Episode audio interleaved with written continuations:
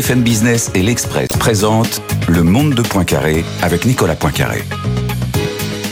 Bonjour, ravi de vous retrouver pour ce rendez-vous hebdomadaire de décryptage de l'actualité internationale sur BFM Business. À la une cette semaine, la montée du populisme en Europe à quelques mois des élections européennes. Les partis les plus à droite de l'échiquier politique, on le voit en poupe en France et en Allemagne. Ils viennent de remporter des succès électoraux aux Pays-Bas, en Italie, en Finlande ou en Suède. Peut-on parler d'une lame de fond on va poser la question à, nos invités. Au sommaire également, au fond des choses, gros plan sur une nouvelle guerre, celle qui oppose l'Iran à son grand voisin, le, le, Pakistan. Les deux pays se sont envoyés des bombes la semaine dernière et l'Inde soutient l'Iran. Y a-t-il un risque d'embrasement? On en débat.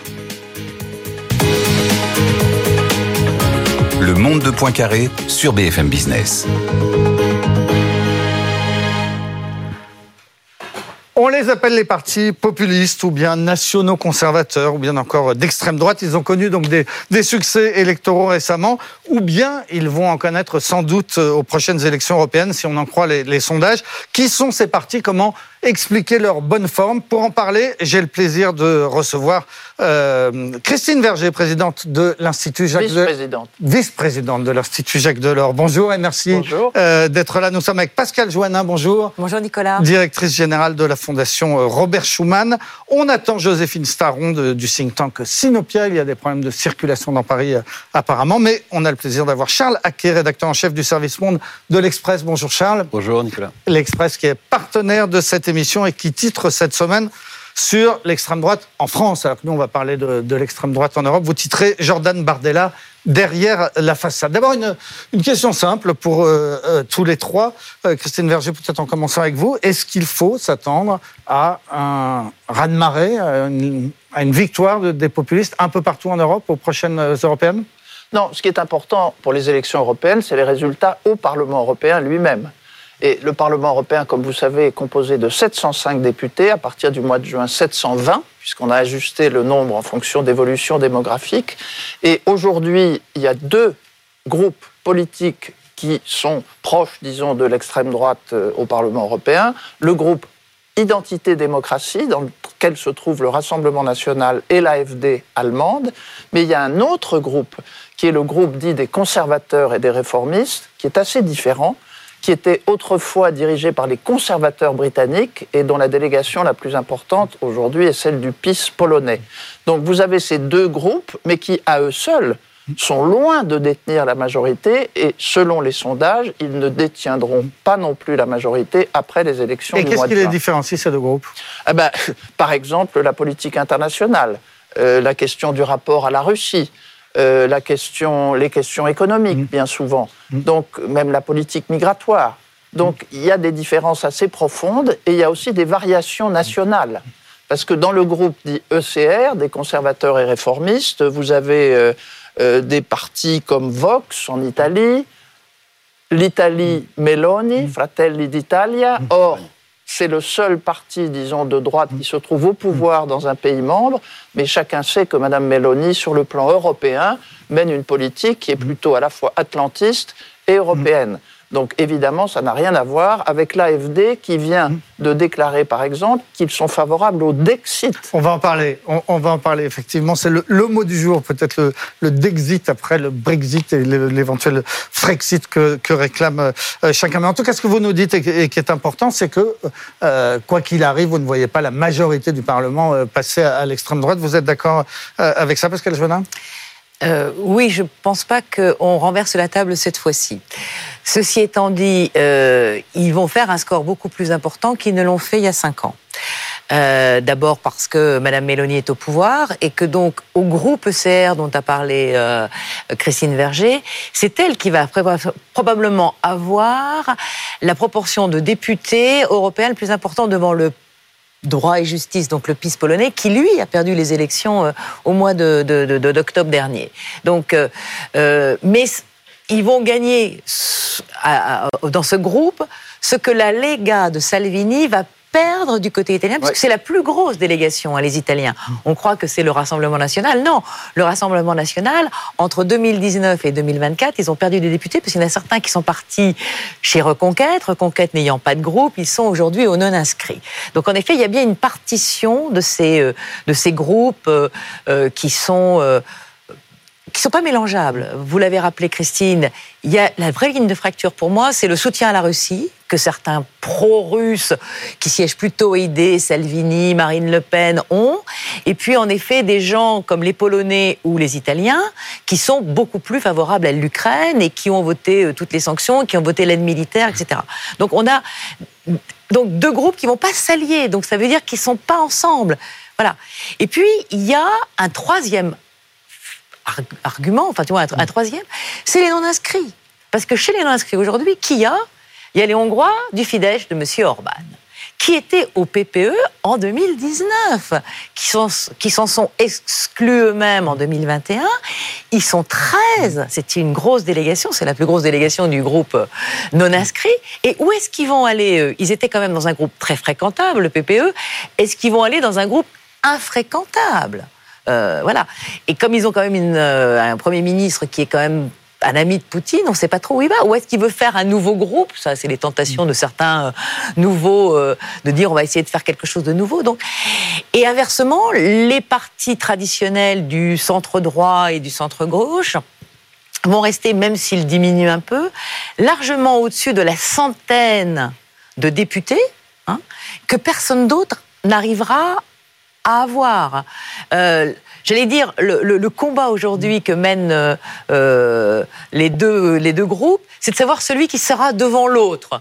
Est-ce qu'il y en a un qui arrivera quatrième, troisième, et, lequel sera devant l'autre, même à une unité près de, de trucs. voilà. Et puis il y a des groupes euh, en effet, le troisième groupe aujourd'hui, qui est le groupe libéral, qu'on appelle Renew, euh, qui a longtemps été l'association des libéraux et démocrates, où siègent en effet euh, les élus Renaissance français, mais également la troisième partie de la coalition allemande, les libéraux, où en effet on se dit qu'à la lumière de ce qui va se passer en France, il risque en effet d'avoir moins de, de, représentants, mais on oublie qu'en Pologne, il y a eu un changement mmh. et que la Pologne va avoir, elle a un représentant aujourd'hui dans ce groupe, une plutôt, c'est une femme. Et donc, il va forcément y avoir plus de délégués polonais au sein de Renew, puisqu'ils sont arrivés euh, troisième lors du scrutin euh, et qui font partie de la coalition gouvernementale. Donc, vous voyez, il y a un équilibrage politique. Et dans la majorité, quand on fera euh, PPE, SCD, libéraux, qui sont aujourd'hui ceux qui sont... on arrivera à encore plus de la moitié des députés, donc la majorité absolue. Et les autres, de toutes les façons, comme ils ne sont pas d'accord, ils ne feront pas un bloc unique.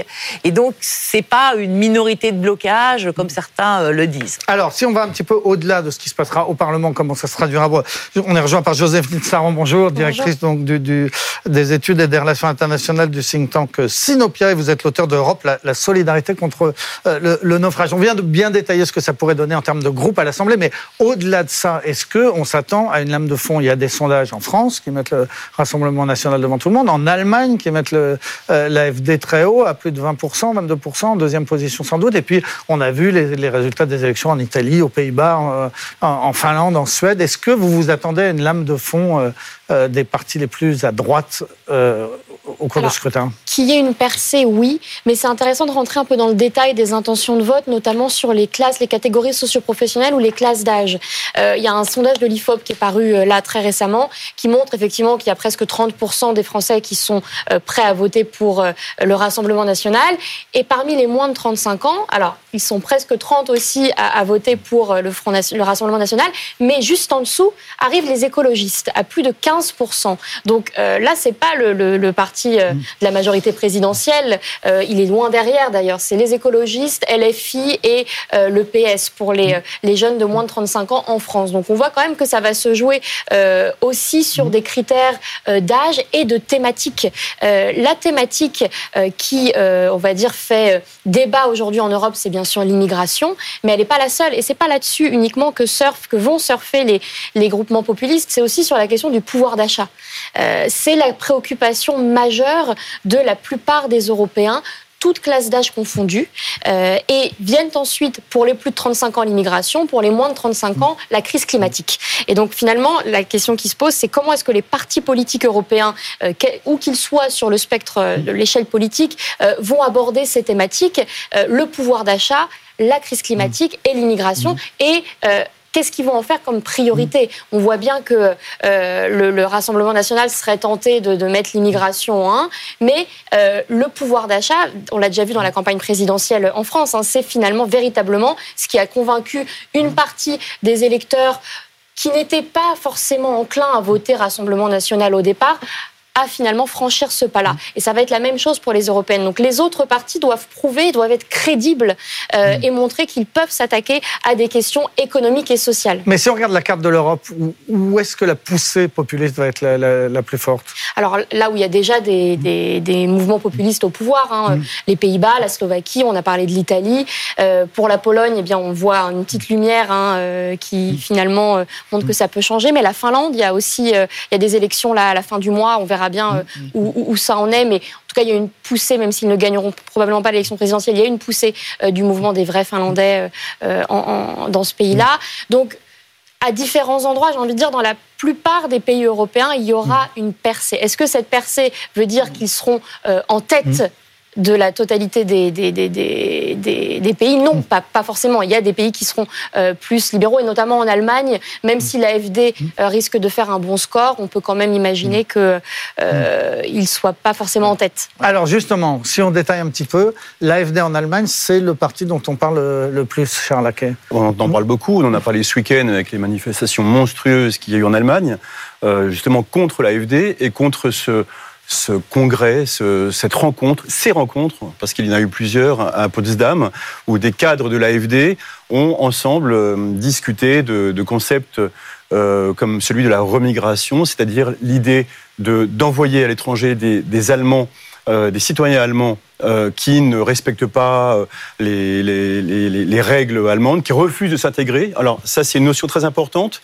il y a un trublion euh, autrichien, Martin Zellner, qui faisait partie de cette réunion, où on retrouvait aussi euh, Alice Weidel, qui est la présidente de l'AFD, et lui a dit euh, tous ceux qui refusent de s'intégrer dehors. Donc ça veut dire plus de 2 millions de personnes.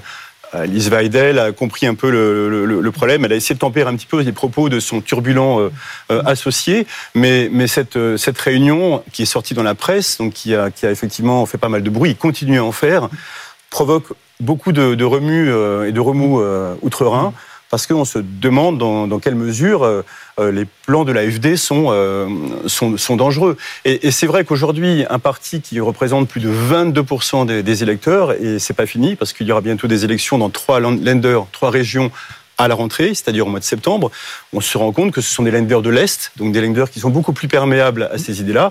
Et on voit bien que le, parti est quand même extrêmement dangereux. Et, on commence, alors on commence tout juste à parler en Allemagne donc du Dexit. Alors Dexit, comme Deutsche Exit, Deutschland, Allemagne et la sortie de l'Allemagne. La sortie de l'Allemagne. C'est une, une idée qui a été évoquée euh, par la fameuse Alice Weidel il y a quelques heures. Président de l'AFD, Président de l'AFD, donc Alternative for Deutschland, rappelons-le, mm. donc euh, euh, Alternative pour l'Allemagne, qui dans une interview au Financial Times a dit si jamais nous arrivons au pouvoir, on discutera de cette possibilité. Et même si on n'est pas forcément au pouvoir, mais on est dans une éventuelle coalition, ce qui pour l'instant n'est pas arrivé parce qu'il y a une sorte de cordon sanitaire qui empêche des coalitions avec ce parti, il faudra faire de toute façon un référendum pour savoir si l'Allemagne peut sortir de, l'Europe. Juste une dernière chose, le, chiffre d'un sondage récent sur le nombre d'adhérents, de, de sympathisants de l'AFD qui ont envie de sortir de l'Europe est de 45%. Près d'un des électeurs de l'AFD sur deux est prêt à sortir de l'Europe. Et ça, c'est un élément quand même très important à avoir en tête. Bon, mais c'est quand même de la politique fiction, Christine Berger, parce qu'on est, on est loin de l'arrivée de l'AFD au pouvoir. Oui, et hmm. d'une part, et d'autre part, ça pourrait poser un problème dans ses relations avec le Rassemblement national, qui a abandonné depuis longtemps l'idée du Frexit. Hmm. Donc les deux partis siègent dans le même groupe au Parlement européen, Identité, Démocratie. Je rappelle aussi que le Rassemblement national a déjà fait un score très élevé en 2019. Hein. Ils ont 23 députés au Parlement européen. Même si leur score euh, s'améliore encore au mois de juin, ça ne va pas non plus susciter euh, une augmentation considérable de députés. Je rappelle aussi qu'il faut tenir compte de la taille des pays. Alors bien sûr, il y a la Finlande, la Suède, l'Autriche, etc. Mais ce sont des petits pays en termes de population. Donc ce qui compte au Parlement européen en termes de nombre de députés et d'influence, ce sont les grands pays. L'Allemagne, l'Italie, l'Espagne, la Pologne, euh, la France. Donc il peut y avoir un peu plus de députés ici et là d'extrême droite finlandais ou autre, ça n'aura pas un impact euh, très important euh, au Parlement européen. D'autant plus, on le disait, qu'au Parlement européen, tout fonctionne sur le système des alliances. Donc il n'y a pas aujourd'hui, même aujourd'hui, il n'y a pas aujourd'hui une alternative de droite, droite-droite, sauf sur des questions qui commencent à apparaître sur le climat, euh, pour contrer la grande coalition euh, dont on parlait à l'instant, SND, socialistes sociodémocrates, PPE et mm. libéraux. Qui... Pardon, qu'est-ce qui les rassemble sur le, climat? C'est plutôt le climato-scepticisme Ah oui, ça, ça c'est mm. une, une affaire qui monte, si je puis mm. dire. On l'a vu par exemple sur un vote au Parlement européen sur l'usage des pesticides. Et là, pour la première fois, il y a eu une alliance qui a fonctionné entre le PPE, le groupe ECR, le groupe ID, profitant en partie de divisions dans certains autres groupes, notamment chez les libéraux et chez les socialistes, où il y a eu des défections. Mais c'est le seul cas où il y a eu vraiment une alternative de droite-droite à la grande coalition des trois familles politiques. Parce que on reste un, instant sur euh, l'Allemagne. Comment vous expliquez que ce, score de 22% euh, attendu en Allemagne provoque presque plus d'émotions en Europe que les 30% du Rassemblement national, par exemple? Parce que c'est l'Allemagne? Non, parce que Christine Vargil a rappelé, déjà en 2019, il y a eu un force, euh, un force score du Rassemblement national, le Front national. Euh, donc, ils vont faire une progression qui sera beaucoup moindre. et puis en Allemagne, vous avez, bah, je vais, il y a beaucoup de gens qui sont mécontents et le scrutin européen permet de montrer qu'on n'est pas content parce qu'il n'y a pas d'incidence sur la scène politique nationale. Euh, le Front National est arrivé déjà en tête, de peu, aux élections de 2019. Ça n'a pas changé la, politique nationale. Ils sont pas arrivés aux affaires. C'est pas, pas le scrutin qui permet de. Euh, en Allemagne, on a en effet une AFD qui est beaucoup plus forte à l'est qu'à l'ouest. Il faut quand même le dire. Hein. Donc en effet, il y a des, euh, élections cette année dans certains lenders d'Allemagne de l'Est où en effet ils vont faire un très gros score. Mais je rappelle que l'AFD au début c'était un parti anti-euro. Hein. Ils sont devenus anti-immigration et puis ils surfent un peu sur l'air du temps, etc., etc. Ce qui montre quand même qu'il euh, y a euh, chez beaucoup d'électeurs une inquiétude sur ce qu'est l'Europe, la réponse qu'elle apporte et euh, l'efficacité. Euh, moi, j'ai souvent parlé euh, dans, dans, la fondation de l'efficacité, de d'arriver à montrer aux citoyens que l'Europe c'est la solution et pas le problème. Et on a encore du mal dans certains de, de, de, des décisions, des interlocutions de, dirigeants à comprendre. Et donc les citoyens se disent mais c'est quoi tout ça, etc. Le climat, oui, ils sont d'accord, mais les modalités, non. Il euh, y, a plein de choses comme ça. Donc il faut qu'on soit vigilant et que on prenne cette montée comme un avertissement euh, il faut pas faut pas croire que ça va. Euh, il faut prendre ça comme un avertissement et trouver les ressources pour expliquer pourquoi l'Europe c'est bien. Il reste quatre mois. Il y a des tas de choses pourquoi l'Europe c'est bien, et notamment pour contrer Poutine, pour contrer un certain nombre de choses, pour défendre nos intérêts, pour rappeler qu'on est une puissance et qu'on devrait être tous ensemble une puissance et que chacun dans son coin on pèsera rien. Mais il faut rappeler tout ça. Il y a, il y a donc une, des choses à dire pendant cette campagne qui, si elles ne sont pas dites, feront que les scores qu'on annonce aujourd'hui seront forts. Mais encore une fois, il ne faut pas prendre ces élections euh, qui sont... En France, avec en effet un scrutin dont on annonce en effet les résultats trois mois à l'avance, je me méfierais beaucoup et la campagne n'a pas commencé. Hein. Il faut rappeler qu'il y a 27 élections. Eh oui. 27 élections. Chacun va voter, etc. Et à la fin, on va additionner. Il y a des, c'est ce que on dit. Il va y avoir des gens qui vont se déclarer pour tel groupe, pour tel autre groupe. Il peut y avoir en effet des, un remaniement de certains groupes, etc. Et à la fin, on va se compter. On va se compter. On va voir en effet. Il n'y a aucun parti qui va être tout seul majoritaire, puisque c'est un scrutin proportionnel. Donc on était deux jusqu'en 2019, on est trois depuis 2019, et ça sera encore comme ça. Quels seront les trois premiers? Je vous l'ai dit tout à l'heure. Donc je pense qu'il ne va pas y avoir ce tremblement de terre cette fois-ci. Mais si on veut que le score soit moindre ou que l'inquiétude soit moindre, il faut en effet, dans cette campagne, ne pas faire comme si de rien n'était, ne pas faire l'autruche et ne pas faire la campagne de la fois d'avant et bien apporté les solutions. Il y a eu la crise Covid, il y a eu la guerre en Ukraine. C'est deux choses qui ont fondamentalement changé par rapport à 2019, donc il faut en tenir compte. Joséphine Star, on soulignait tout à l'heure un peu les différences entre tous ces, ces mouvements dans tous ces pays, mais est-ce qu'ils n'ont pas un point commun d'être tous anti-européens? Est-ce que c'est pas ça qui rassemble euh, tous ces mouvements? Alors oui, si on le dit vite, euh, parce qu'il y a différents types d'anti-européens. Euh, là, aujourd'hui, on voit que l'AFD prône une sortie de l'Allemagne. Bon, c'est plutôt récent. Euh, le Rassemblement national, ça fait des années qu'ils expliquent que non, ils ne sont plus pour un Frexit ou une sortie de la zone euro. Euh, on a des, des, des, un Viktor Orban euh, en Hongrie qui est très très critique vis-à-vis de l'Union européenne, mais qui n'imagine pas une seconde organiser un référendum pour une sortie euh, de la Hongrie de l'Union européenne. Donc en fait, il y a beaucoup de postures euh, idéologiques, politiques, euh, anti-Europe, mais qui servent parfois d'autres discours. Et notamment, si on, on se place non pas du point de vue des politiciens, mais du point de vue de la, population et de, toutes ces personnes qui sont tentées par le vote euh, à l'extrême droite et un vote euh, qui pourrait être anti-Europe, c'est plutôt un appel à l'aide en fait qu'il faudrait euh, essayer de voir. Cet appel à l'aide, c'est quoi? C'est de dire il y a de très beaux principes au niveau européen. Concrètement, dans ma vie de tous les jours, quel impact cela a? Vous parliez d'efficacité, c'est effectivement ça. Comment est-ce qu'on concrétise l'efficacité de l'Europe? Et là, on a un débat sur l'agriculture aujourd'hui. On en parle en France, on en parle en Allemagne, mais ça touche l'Espagne, ça touche la Belgique, ça touche les Pays-Bas. C'est-à-dire ce qui a porté une partie de ce qui a porté Gerd Wilders au pouvoir hein, il y a quelques mois. Ça touche la Roumanie. Euh, cette crise des agriculteurs en Europe, qui se répand comme une traînée de poudre, elle est symptomatique euh, des, euh, des, des enjeux de cette élection pourquoi? Eh bien parce que d'un côté, la plupart des gens sont quand même d'accord pour dire qu'il y a une crise climatique, qu'il y a un problème, même si on a des, des, des climato-sceptiques, mais néanmoins pour dire voilà, il y a quelque chose à faire. Les agriculteurs, eux aussi, veulent protéger leur santé en se disant bon bah euh, c'est sûr que c'est pas la solution d'utiliser euh, des produits chimiques nocifs, mais quelle est l'alternative que vous nous proposez? Quelle est l'alternative que l'Europe propose? Eh bien, souvent cette alternative, elle est vécue comme extrêmement sacrificielle et comme euh, sacrificielle pour les plus pauvres, pour ceux qui sont déjà les petits agriculteurs, les petits exploitants, et pas ceux qui bénéficient le plus euh, de la politique agricole commune ou des, des subventions massives. Donc tous ces mouvements qu'on voit aujourd'hui sur l'agriculture, euh, c'est ce qui, finalement, c'est vraiment cet, cet appel-là en disant l'Europe se doit d'être plus sociale, plus juste euh, dans euh, sa politique et surtout d'équilibrer les principes qu'elle a avec les réalités, les principes d'une politique climatique ambitieuse, mais la réalité, c'est bien de ne laisser personne sur le bord de la route. Et c'est vraiment un appel qui est lancé à l'Union européenne et à tous les partis qui, qui se présentent là pour, pour cette campagne. Donc, est comment est-ce qu'ils vont récupérer ça? Comment est-ce qu'ils vont traiter cette question? Ce sera vraiment intéressant de le, de le voir. Charles Oui, juste, je rebondis sur ce, ce que vous disiez sur euh, l'agriculture et aussi sur le déficit d'information. Alors, c'est aussi à nous, journalistes, de, de faire ce travail.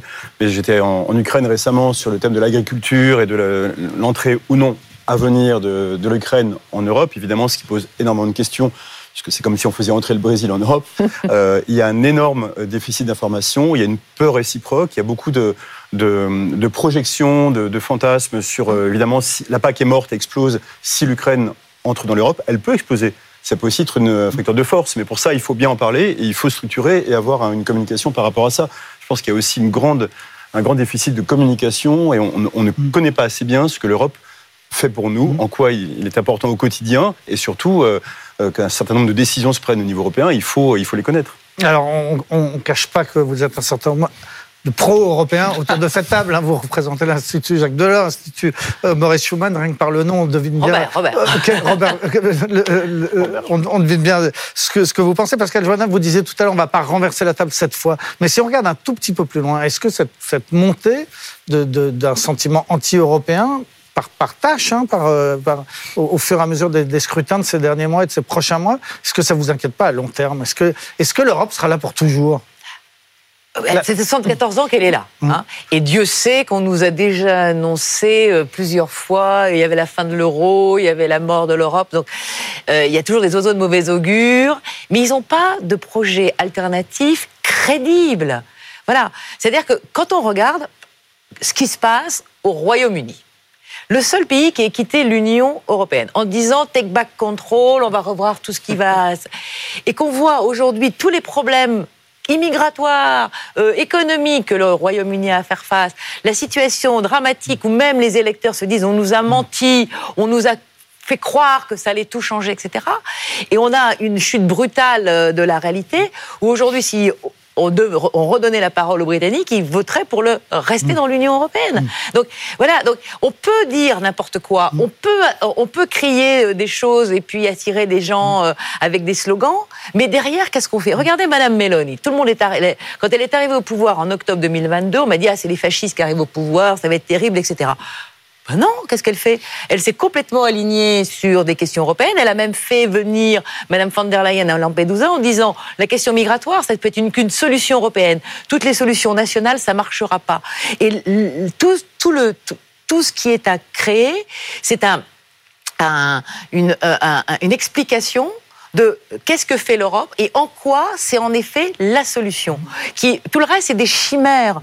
Euh, et, les gens qui voteraient pour ces partis se rendraient compte très vite qu'ils se sont fait berner par en effet des discours et que personne, en effet, euh, parce qu'il y a la réalité économique, parce qu'il y a la réalité euh, politique, et, que tout ça. Et, d'ailleurs, quand on parlait tout à l'heure, euh, Christine parlait d'une recomposition, Madame Mélanie, elle aimerait bien faire partie mm. du, d'une nouvelle coalition parce qu'elle a créé en Italie quelque chose qui n'a pas été exporté ailleurs, une coalition avec à la fois euh, son parti Fratelli d'Italia qui est chez les conservateurs, le Forza Italia, ex-parti de Silvio Berlusconi qui est au PPE, et la Lega de Salvini qui est aidée.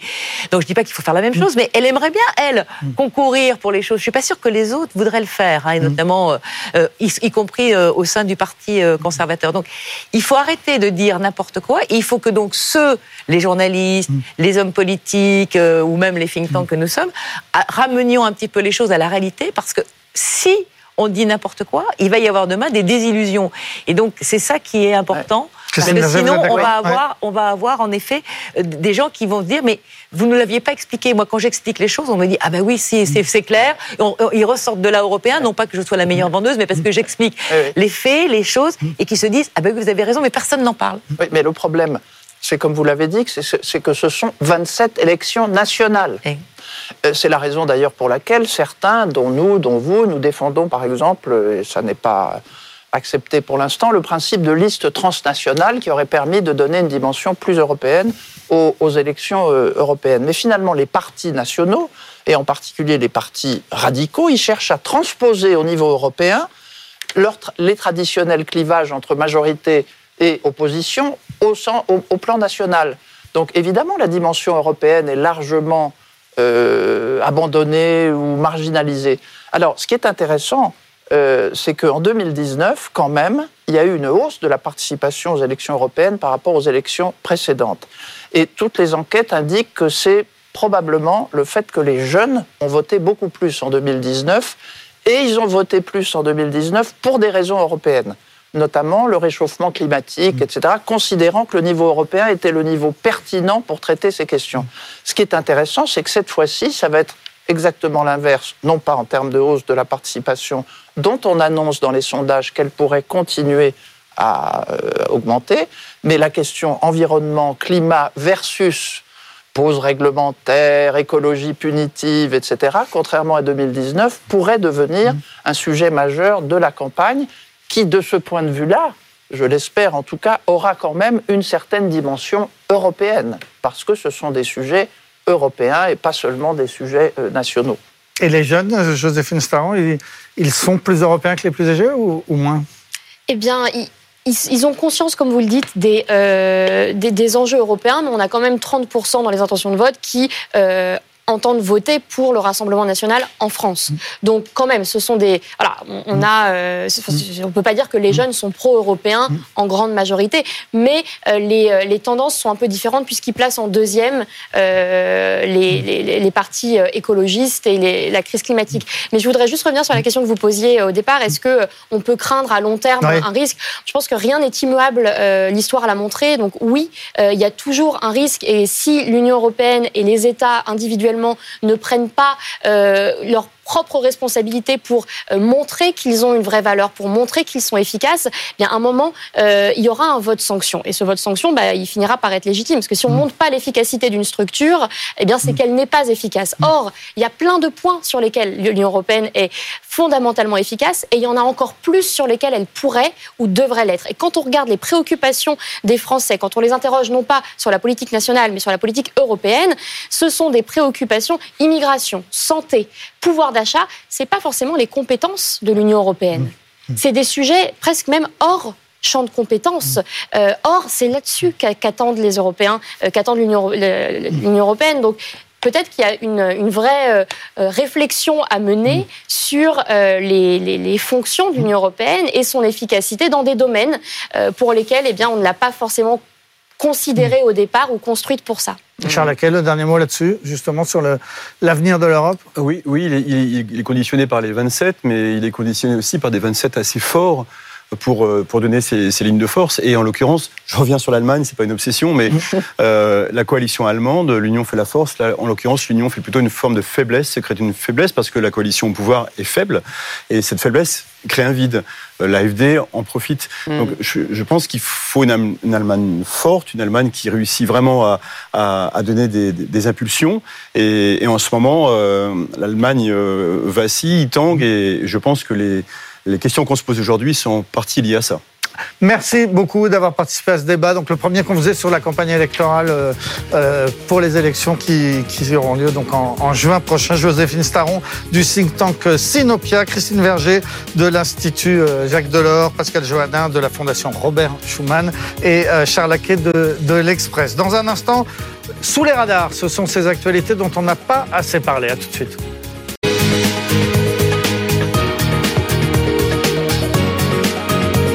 BFM Business et l'Express présentent Le Monde de Poincaré avec Nicolas Poincaré. Retour sur le plateau du Monde de Poincaré. Dans un instant, on va essayer d'expliquer ce qui se passe entre l'Iran et le Pakistan. Si vous ne savez pas où se trouve le Balouchistan. Restez avec nous, vous allez tout comprendre. Mais d'abord, notre rubrique Sous les radars. Et nous sommes rejoints par Pascal Samana, euh, journaliste à BFM Business, spécialiste des questions de défense notamment. Bonjour. Bonjour Nicolas. On est aussi avec Ben Aouda Abdedaïm, spécialiste de, l'économie internationale à BFM Business. Bonjour. Bonjour. Et, toujours avec Charles Laquet de, de l'Express. Donc sous les radars, ce sont vos choix, ces, ces informations dont vous trouvez qu'on n'a pas assez parlé. Pascal Samana, euh, vous nous parlez de la pénurie de pièces de monnaie en Afrique centrale. Exactement. Vous voyez ces deux pièces, c'est des francs CFA. Elles valent de l'or en ce moment en Afrique, en Afrique centrale. Pourquoi? Eh parce qu'il n'y en a plus du tout. Il y a une véritable pénurie. Enfin, il y a eu une pénurie. Aujourd'hui, on en est à la disparition totale de ces pièces de monnaie. Et pourquoi elles disparaissent? Parce que la valeur du matériau qui sert à les fabriquer est inférieure à leur valeur à elles. En les enfondre, on arrive à gagner beaucoup. Et supérieur, donc la valeur. est supérieure, pardon. oui, tu as raison.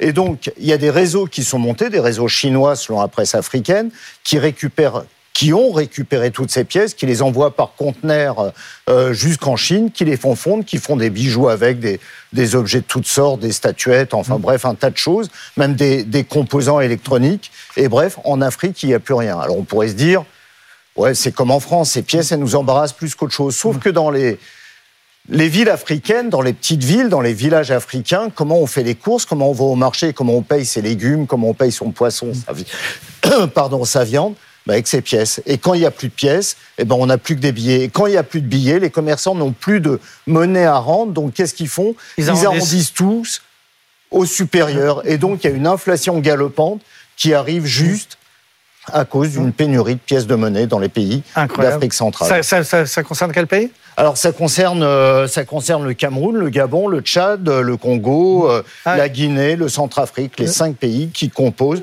le CEMAC. Et qui, et qui utilisent donc le, franc CFA, et ce sont des, des pièces qui valent à peine un centime d'euro, non Ah oui, oui, ça c'est euh, 50 francs CFA, et là c'est 10, 10, centimes, mais ça coûte rien. Pour nous, c'est on ne se baisserait pas pour les ramasser, et pourtant là-bas, ça a une valeur considérable. Voilà l'histoire de Pascal Samama. Ben Aouda, euh, vous nous parlez des, d'un débat euh, très vif au Canada sur la question de l'immigration entre banquiers. Oui, euh, alimenté par deux grandes banques canadiennes, euh, Banque nationale du Canada et, Desjardins. Leurs économistes ont décidé de s'immiscer dans, un vaste débat politico-économique sur les apports ou les désapports de la politique d'immigration, leur lien avec la crise, la, croissance économique potentielle, pardon, et, la crise du logement qui est en train de subir violemment le Canada. Alors, du côté de Banque nationale du Canada, on estime que euh, on a atteint euh, une situation dans laquelle euh, le, taux d'augmentation de l'immigration, qui est cinq fois supérieur à la moyenne des pays de l'OCDE, est devenu, est devenu insurmontable et qu'il crée un piège démographique dans lequel serait tombé le pays et qu'il serait plus possible pour la population canadienne désormais de, consacrer suffisamment d'épargne pour se loger et même pour trouver un, logement tout simplement.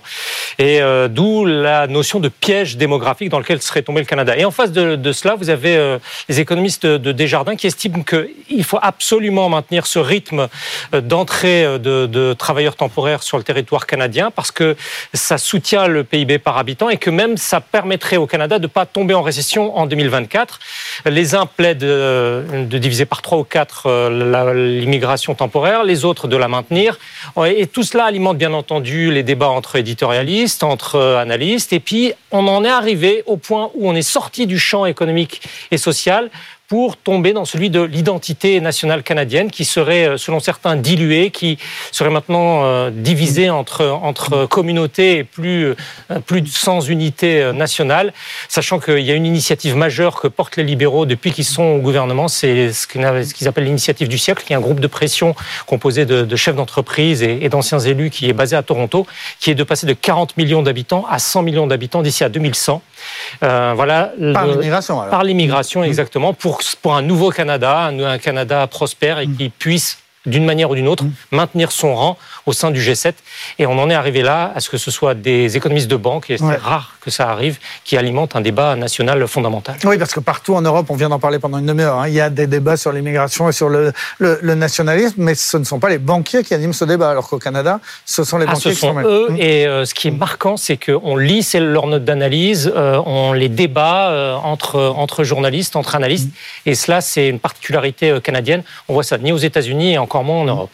Charles Laquet, vous nous parlez des Alors, on ne peut pas dire qu'elles soient sous les radars. Hein. On commence à en parler de, plus en plus. Ron DeSantis vient de jeter l'éponge. C'est l'information du jour au, profit de, Donald Trump. Mais ce qui est sous les radars, selon, dont on a moins parlé, euh, c'est du rôle d'Obama dans cette campagne présidentielle. Oui, Barack Obama est inquiet. Il est très inquiet. L'ancien président démocrate se rend compte que bah, ça ne percute pas encore vraiment pour, euh, pour Joe Biden, pour son ancien vice-président. Il se rend compte que les jeunes le boudent, que l'électorat euh, arabo-américain le boude, les Noirs aussi. Donc il y a vraiment un, souci. Il lui en a parlé plusieurs fois. Pour l'instant, l'équipe de, de, Joe Biden répond non mais vous inquiétez pas, le jour où on commencera à entrer vraiment dans les problèmes, on parlera d'économie mm. et là, là tout ira bien parce qu'on se rendra compte que nous on, a des bons résultats, ce qui est ce qui est pas faux, même si l'inflation reste haute. Bon, voilà, il est inquiet et il se rend compte que bah, finalement Joe Biden n'est pas très réceptif à ses messages, à ses conseils. Mm. Euh, il faut dire que les équipes des deux, des deux euh, dirigeants euh, ne s'aiment pas tellement. Il y en a une qui considère que l'autre est arrogante et, l'autre est un peu gâteuse. C'est-à-dire que, évidemment, vous avez reconnu d'abord Obama et, après Biden. alors, en fait, Barack Obama a donné, ce que nous raconte notre correspondante télévisière à Washington, il a donné un conseil judicieux à Joe Biden il veut lui, prêter finalement euh, certains de ses anciens membres de, campagne, euh, vraiment ses cadors, hein, euh, qui, vont, l'aider à se remettre sur les rails et vraiment à lancer sa campagne. Il faut dire qu'Obama garde quand même un certain, une certaine notoriété, il, est, il, encore, il a un, certain prestige auprès de l'électorat démocrate, et, c'est vrai que ça pourrait être très utile à Joe Biden, qui a du mal pour l'instant effectivement à, suivre la... Mais, mais est-ce que Obama pourrait aller jusqu'à pousser un autre candidat? Alors ça, l'article ne le dit pas encore, ça va peut-être l'objet d'un futur. Pour l'instant, euh, pour l'instant, non. Pour l'instant, c'est pas, c'est pas dans, ça n'a pas été évoqué. Alors peut-être qu'ils en parlent tous les deux, mais on, ne sait pas, on ne connaît pas cette information. Voilà. En tout cas, article à lire dans l'Express de cette semaine, de cette semaine, qui sort euh, jeudi prochain. Merci beaucoup, euh, Charles Laquet. tout de suite, au fond des choses, on parle de l'Iran et du Pakistan. Gros plan donc aujourd'hui sur euh, ce conflit qui euh, commence entre l'Iran et le, le, le, Pakistan. On ne peut pas parler d'une guerre de haute intensité, mais ce sont tout de même deux grands pays qui, la semaine dernière, se sont euh, bombardés l'un l'autre. On en parle avec Jean-Luc Racine, qui est directeur de recherche émérite au, au, CNRS. Bonjour. Bonjour. Et nous sommes toujours avec Pascal Samama et Benaouda Abdeldaïm de, de BFM Business. Benaouda, on va peut-être commencer par, par expliquer ce qui se passe. Il faut préciser qu'il y a une grande province qui s'appelle le Balouchistan, qui est à cheval sur les deux pays. Donc c'est plutôt deux régions, le Balouchistan iranien, le Balouchistan euh, pakistanais. Dans chacune de ces régions, il y a des troubles, des mouvements armés parfois. Jusqu'à présent, bah, chacun s'occupait de ce qui se passait dans son pays. Aujourd'hui, chacun commence à s'occuper de ce qui se passe dans le pays des autres. C'est ça, c'est l'Iran d'abord qui a bombardé des groupes armés au Pakistan et le Pakistan qui a riposté? Exactement, c'est 1000 km de frontières dans des zones que l'on peut dire euh, difficilement contrôlées par les autorités centrales entre l'Iran, l'Afghanistan et, le Pakistan. Et euh, l'Iran, à la suite d'un attentat qui a visé 11 policiers, qui a tué 11 policiers iraniens par un, mouvement djihadiste basé euh, au Pakistan, dans cette province du Balochistan, a décidé de répliquer par euh, missiles et drones mmh. euh, sur le territoire pakistanais, donc en violation du, de la souveraineté euh, territoriale de, du Pakistan, ce à quoi le Pakistan a répliqué par une frappe proportionnelle et, et, et, disons, identique visant des, des citoyens pakistanais qui qui se trouve sur le territoire euh, iranien. Euh, on a pu craindre, euh, certains ont pu craindre que cela s'enflamme et qui est au-delà d'un échange proportionnel de, tirs. Mais il semblerait que la situation se calme parce que des deux côtés, on a décidé que les comptes étaient maintenant réglés. Alors, Jean-Luc Racine, vous êtes d'accord avec ça? Il n'y a pas, à l'heure où on parle de, de risque d'escalade? Non, il y a eu véritablement une double volonté politique de calmer le jeu. Alors euh, tout ça accompagné d'un discours où on célèbre la fraternité entre les deux pays. Ça, ça fait partie de la rhétorique. Euh, simplement, ce qui est nouveau, c'est qu'il y ait eu ce jeu de double frappe, mais ça n'est pas la première fois que l'Iran euh, vise des membres de mouvements balouches iraniens, mais qui ont aussi des attaches côté pakistanais, éventuellement des bases. Ce que j'observe, c'est que dans les deux cas, les victimes qui ont été identifiées sont des enfants ou des femmes et des enfants. Alors qu'évidemment, le discours officiel, c'est nous avons euh, frappé euh, des commandos qui s'attaquent, etc.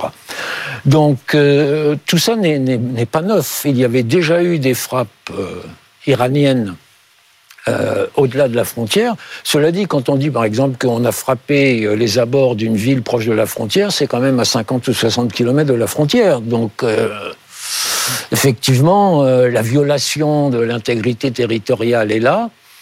Euh, après, je pense qu'il faut prendre en compte les situations internes aux deux pays.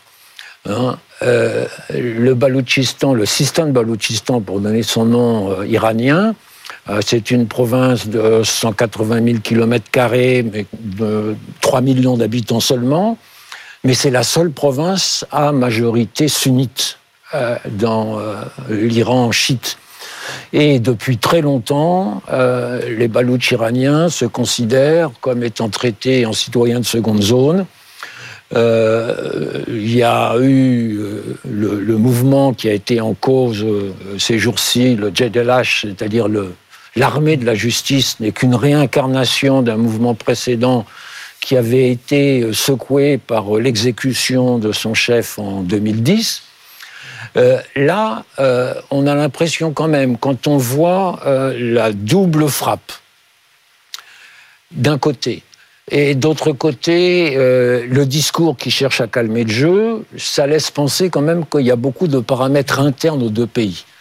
il faut voir du côté iranien euh, le choc qu'a été donc l'attentat contre les cérémonies organisées en mémoire du général Soleimani, l'ancien chef des gardiens de la Révolution, qui avait été abattu euh, il y a quelque temps par une frappe américaine. Euh, et là, l'attaque a fait presque une centaine de morts. De l'autre côté, dans le contexte du conflit Israël-Palestine, Bon, on a vu évidemment euh, les outils du Yémen être particulièrement actifs. On a vu le Hezbollah euh, essayer de contrôler les choses, mais être quand même actif sur la frontière. Donc, il semble que pour certains analystes, l'Iran avait besoin à la fois de montrer que après cette frappe dramatique sur sa population lors de l'hommage rendu à Soleimani, et dans le contexte général dégradé du Moyen-Orient qu'il fallait faire quelque chose. Et donc la frappe contre le Pakistan, elle s'inscrit dans, dans un contexte où il y a aussi une frappe euh, contre euh, euh, la Syrie. En disant nous visons Daesh, car Daesh a revendiqué l'attaque contre les supporters de Soleimani, si on peut les appeler ainsi, et une frappe dans le Kurdistan irakien, où selon Téhéran, il y a là des espions israéliens. Cela étant, la frappe vis-à-vis du Pakistan ne répond pas du tout à la, logique moyen-orientale. Là, on est vraiment dans un contexte où, des deux côtés de la frontière, une frontière poreuse, euh, des groupes, alors contestataires en tout cas, séparatistes éventuellement, euh, sont en œuvre et on a vu donc depuis très longtemps euh, à la fois l'Iran et le Pakistan se renvoyaient la balle en disant on vous signale que dans cette province il y a tel ou tel groupe, agissez. Oui, c'est c'est ce que je disais. Mais jusqu'à présent, chacun s'occupait de, son balouchistan, j'allais dire. Euh, Pascal Samama, c'est quand même pas un conflit de haute intensité, je le disais, hein, on a eu une frappe de, chaque côté pour l'instant, mais ce n'est pas n'importe quel pays non plus. Euh, ce ne sont pas n'importe quel pays non plus. Ce, sont deux grandes puissances militaires. Le... C'est deux grandes puissances militaires déjà. Le Pakistan est une puissance militaire qui a l'arme nucléaire, ne hein, faut pas l'oublier. L'Iran euh, a un allié, c'est l'Inde qui dispose de l'arme nucléaire et qui a d'ailleurs dit au Pakistan d'arrêter un petit peu d'embêter les Iraniens. Et bref, c'est deux pays tellement puissants militairement que pour moi, ils iront pas au conflit. Ils iront jamais au conflit parce que pourquoi? Parce qu'ils vont s'autodétruire les uns les autres. Que l'Iran est centrale dans, dans, un tas de conflits qui, qui se passent aujourd'hui. Hein. Elle apporte de l'aide à la Russie avec les drones, elle apporte de l'aide euh, au Hezbollah, comme on l'a déjà vu, elle aide le Hamas. Bref, elle a un rôle, et les outils, bien sûr. Mmh. Le Pakistan, eh ben, il est quand même allié de la Chine. Hein. La Chine essaye de lui vendre des avions de chasse. Et pourquoi je parle de la Chine? Parce que la Chine, c'est aussi les BRICS. Le Pakistan a candidaté pour faire partie des BRICS. C'était en novembre dernier. Sa candidature, est-ce qu'elle va être acceptée On ne sait pas. Mais en tout cas, il a le soutien de la Chine, de la Russie. Et, un conflit entre ces deux pays pourrait conduire à, faire exploser les BRICS quelque part. Parce que tous les pays alliés de l'un et de l'autre seront obligés de se positionner. Et bref, ça arrangera ni l'un ni l'autre pays. Alors, ce qui est très surprenant, Ben Aouda, c'est que l'Inde euh, soutient plutôt l'Iran dans cette affaire tout simplement parce qu'ils ont un ennemi commun qui est, le Pakistan, alors que l'Inde et l'Iran, en ce moment, ont des, raisons de, ne pas être d'accord, des vraies divergences, des vrais problèmes. Oui, ce qui est vraiment marquant, c'est cette relation entre l'Inde et, et l'Iran, qui est fondée sur des intérêts euh, géoéconomiques euh, majeurs. Euh, L'Inde entend développer, maintenant ça commence à durer, un, port en eau profonde euh, qui donne sur le golfe d'Oman et qui se trouve en territoire iranien, qui est censé permettre à l'Inde d'ouvrir une nouvelle route vers, vers la mer Caspienne et l'Asie centrale. Donc c'est le port de Chabahar, qui se trouve à 170 km de, du, à peu près le même port qui se trouve en territoire pakistanais et qui est développé par, les Chinois. Donc port contre port. Donc de ce point de vue-là, les Indiens ont vraiment besoin de, des Iraniens pour contourner le territoire pakistanais pour aller vers l'Asie centrale. Et euh, au demeurant, on voit que euh, les outils euh, proches de les outils yéménites proches euh, de, l'Iran euh, n'hésitent plus à s'en prendre à des équipages, à des bateaux où les équipages sont exclusivement indiens. Euh, on a eu un premier cas qui s'est déroulé à 400 km des côtes euh, indiennes, 400 km du Gujarat, à l'extrême ouest de l'Inde. Là, dernièrement, c'est la marine indienne qui a dû déployer plusieurs frégates et qui est venue au secours d'un autre équipage composé exclusivement quasiment de, marins indiens. Euh, mais à aucun moment, la diplomatie indienne ne met en cause euh, Téhéran. Et même ce qui est encore plus marquant, c'est que lorsqu'il y a eu cet échange de, de frappes euh, et de tirs, enfin avant qu'il y ait celui de, du, du, Pakistan, mm. la porte-parole du ministère indien des Affaires étrangères mm. a clairement expliqué euh, publiquement que c'était une question de légitime défense de la part des, des, des Iraniens d'avoir frappé ainsi le territoire pakistanais. Donc il n'y a pas de dissociation entre l'Inde et, et, le Pakistan et l'Iran, mm. mais il ne faudrait pas que euh, ce qui est en train de se passer entre les Houthis et certains intérêts maritimes indiens ne dégénère. Dans ce cas-là, la relation entre l'Inde et euh, l'Iran pourrait, pourrait euh, changer euh, peut-être du tout au tout. Parce que ce qu'il faut, ce qu'il faut expliquer, c'est qu'il se trouve que ces grands bateaux qui traversent la mer Rouge et, ont presque tous des, des, des équipages oui, indiens. C'est vraiment une, une, un savoir-faire indien, une spécialité mm. indienne. Euh, et euh, effectivement, euh, vous pouvez avoir des équipages mm. entiers où il n'y a que des Indiens et quelques Vietnamiens, mmh. euh, mais effectivement, c'est vraiment une, un savoir-faire indien de ce point de vue-là, euh, le, le, de traiter les porte-conteneurs notamment. Jean-Luc Racine, qu'est-ce que, qu'est-ce que vous dites du rôle de, de l'Inde et de, de, ses rapports avec euh, l'Iran? Ben, Je dirais il y a deux paramètres. Il y a d'un côté ce qui vient d'être expliqué sur la relation euh, entre l'Iran et l'Inde, il euh, faut rappeler aussi quand même que l'Inde est un pays qui importe l'essentiel de son pétrole et de son gaz. Hein. Euh, traditionnellement du Moyen-Orient, puis euh, de la Russie, mais là c'est en train de baisser parce que la Russie a augmenté ses prix, semble-t-il. Mais d'un autre côté, évidemment, Delhi n'allait pas laisser passer une occasion de signaler que le Pakistan pouvait apparaître comme un fauteur de troubles. Alors que, de toute évidence, euh, dans les deux pays, Iran et Pakistan, euh, chacun abrite, volontairement ou pas, mais en tout cas chacun abrite euh, des groupes contestataires du voisin. Donc, dans cette semi-symétrie, en quelque sorte, c'est pas tout à fait étonnant. Mmh. que l'Inde ajoute son petit grain de sel pour, pour dénigrer le Pakistan. Cela dit, tout le monde, je pense, euh, se réjouit de voir que les choses euh, se calment. La Chine s'était proposée pour être médiatrice, mais finalement, il n'y en a pas eu besoin. Euh, L'ONU s'est proposée aussi, mais très vite, on, on, a quand même l'impression que des deux côtés, ce sont les gardiens de la révolution et les militaires qui ont décidé tout ça, parce que la frappe iranienne au départ a quand même eu lieu quand de hauts représentants iraniens et pakistanais se retrouvaient ensemble à Davos. Ça faisait quand même un peu bizarre. Donc euh, là, il semble que les politiques et entre autres les ministres des Affaires étrangères qui se sont téléphonés ont vraiment décidé de calmer le jeu. Euh, il y a eu une réunion à Islamabad entre les grands dirigeants euh, civils et militaires tout le monde approuve que le jeu semble se calmer. Donc, euh, mais c'est un épisode qui pourra laisser des traces. Pascal Samama, quel, quel rapport avec le, le, 7 octobre? Ce qui se passe en mer, en mer Rouge, on voit bien, c'est la conséquence directe du 7 octobre. Si on va un petit peu plus à l'est, jusqu'à jusqu'à la frontière euh, entre l'Iran et le Pakistan, est-ce qu'on est encore dans, le, dans l'extension du, du, du même problème ou est-ce que ça n'a rien à voir?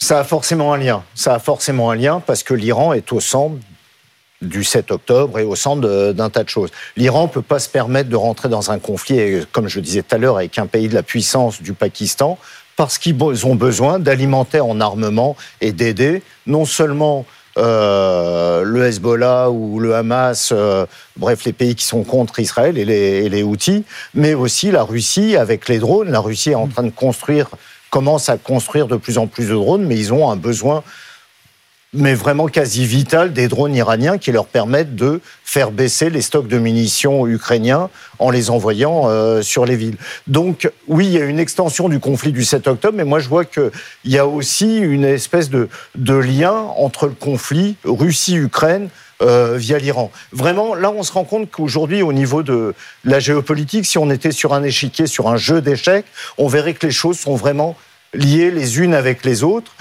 Le fait qu'il n'y ait pas de conflit entre l'Iran et le Pakistan, c'est une excellente nouvelle, heureusement, parce que c'est des pays très puissants et qui pourraient, ça pourrait avoir des conséquences, mais c'est une mauvaise nouvelle pour l'Ukraine et pour d'autres pays qui sont contre parce que l'Iran va continuer d'armer ses alliés. Ben Cette dernière frappe euh, visant le Pakistan permet aussi euh, à l'Iran de démontrer euh, l'efficacité de la panoplie de, missiles dont, il dispose, qui vont de 300 à 2000 km.